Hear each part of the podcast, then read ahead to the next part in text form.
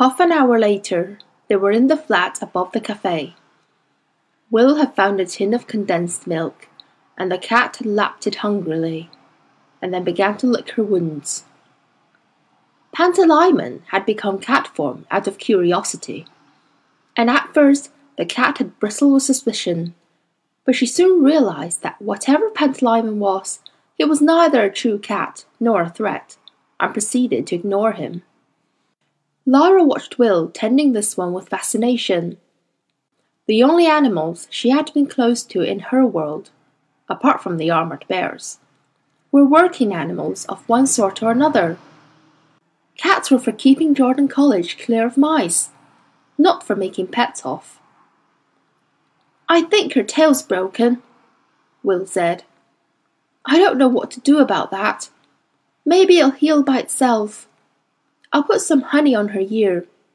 I read about that somewhere. It's antiseptic. It was messy, but at least it kept her occupied licking it off, and the wound was getting cleaner all the time. You sure this is the one you saw? she said. Oh, yes. And if they're oh so frightened of cats, there wouldn't be any in this world anyway. She probably couldn't find her way back. They were just crazy, Lyra said. They would have killed her. I never seen kids being like that. I have, said Will, but his face had closed. He didn't want to talk about it, and she knew better than to ask. She knew she wouldn't even ask the alethiometer. She was very tired so presently she went to bed and slept at once. A little later, when the cat had curled up to sleep, Will took a cup of coffee and a green leather writing case and sat on the balcony. There was enough light coming through the window for him to read by, and he wanted to look at the papers. There weren't many, as he thought there were letters, written on airmail paper in black ink. These very marks were made by the hand of the man he wanted so much to find. He moved his fingers over and over them and pressed them to his face, trying to get closer to the essence of his father. Then he started to read.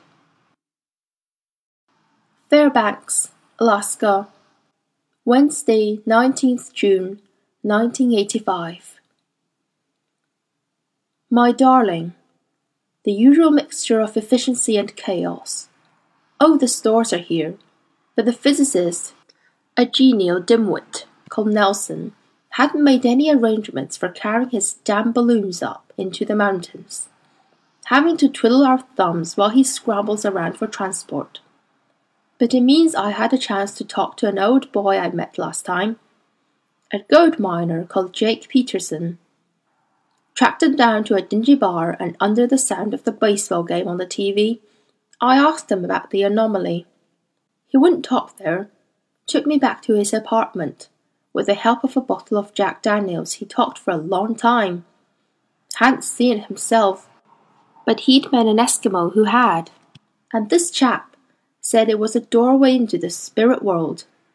They'd known about it for centuries.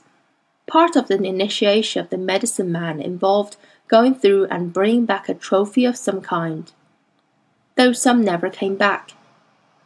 However, old Jake did have a map of the area, and he marked on where his pal told him the thing was.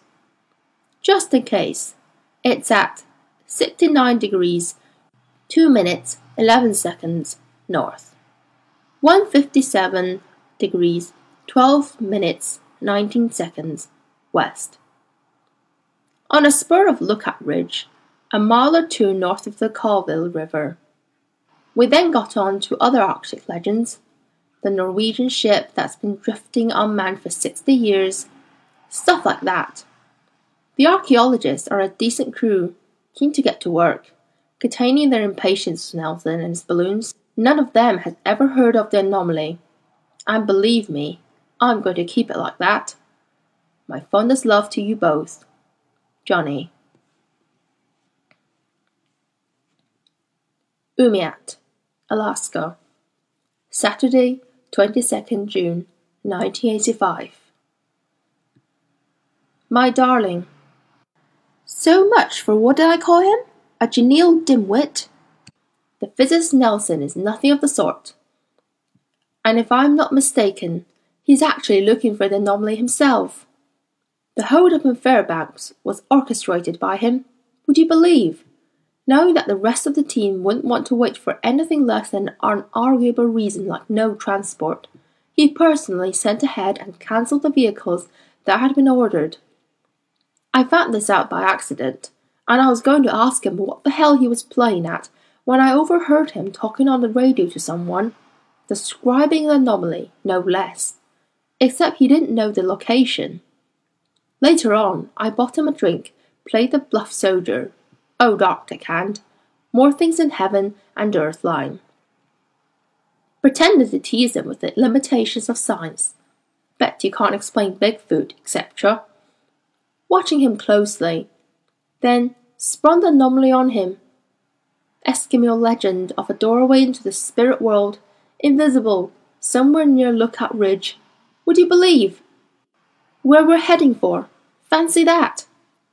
And you know he was jotted rigid. He knew exactly what I meant.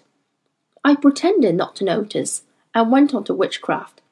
Told him the Zare leopard story. So I hope he's got me down as a superstitious military blockhead. But I'm right, Elaine. He's looking for it too. The question is, do I tell him or not? Got to work out where his game is. Fondest love to both. Johnny. Colville Bar, Alaska, 24th June 1985. Darling, I won't get a chance to post another letter for a while. This is the last time before we take to the hills. The Brooks Range. The archaeologists are fizzing to get up there. One chap is convinced he'll find evidence of much earlier habitation than anyone has suspected. I said how much earlier? And why was he convinced? He told me of some narwhal ivory carvings he'd found on a previous dig. Carbon 14 dated to some incredible age, way outside the range of what was previously assumed. Anomalous, in fact. Wouldn't it be strange if they'd come through my anomaly from some other world? Talking of which, the physicist Nelson is my closest buddy now. Kiss me along, drops hints to imply that he knows that I know that he knows, etc. And I pretend to be bluff Major Parry. Stout fellow in a crisis, but not too much between the years. What? But I know he's after it. For one thing, although he's a bona fide academic, his finding actually comes from the Ministry of Defense. His funding actually comes from the Ministry of Defense. I know the financial codes they use. And for another, his so called weapon balloons are nothing of the sort. I looked in the crate. A radiation suit, if ever I've seen one. A rum do, my darling. I shall stick to my plan. Take the archaeologists to their spot and go off by myself for a few days to look for the anomaly. If I bump into Nelson wandering about on Lookout Ridge, I'll play it by ear. Later, a real bit of luck. I met Jake Peterson's pal, the Eskimo, Matt Kigalik. Jake had told me where to find him, but I hadn't dared to hope he'd be there. He told me the Soviets had been looking for the anomaly too. He'd come across man earlier this year, high up in the range, watched him for a couple of days without being seen because he guessed what he was doing. And he was right. And the man turned out to be Russian, a spy. He didn't tell me more than that. I got the impression he bumped him off, but he described the thing to me. It's like a gap in the air, a sort of window. You look through it and you see another world. But it's not easy to find because that part of the other world looks just like this one rocks and moss and so forth. It's on the north side of a small creek fifty paces or so to the west of a tall rock shaped like a standing bear. And the position Jake gave me is not quite right. It's nearer twelve second north than eleven. Wish me luck, my darling. I'll bring you back a trophy from the spirit world. I love you forever. Kiss the boy for me. Johnny. Will found his head ringing. His father was describing exactly what he himself had found under the hornbeam trees. He too had found a window. He even used the same word for it. So Will must be on the right track. And this knowledge was that the man had been searching for, so it was dangerous too. Will had been a year old when the letter was written. Six years after that came the morning in the supermarket when he realized his mother was in terrible danger and he had to protect her.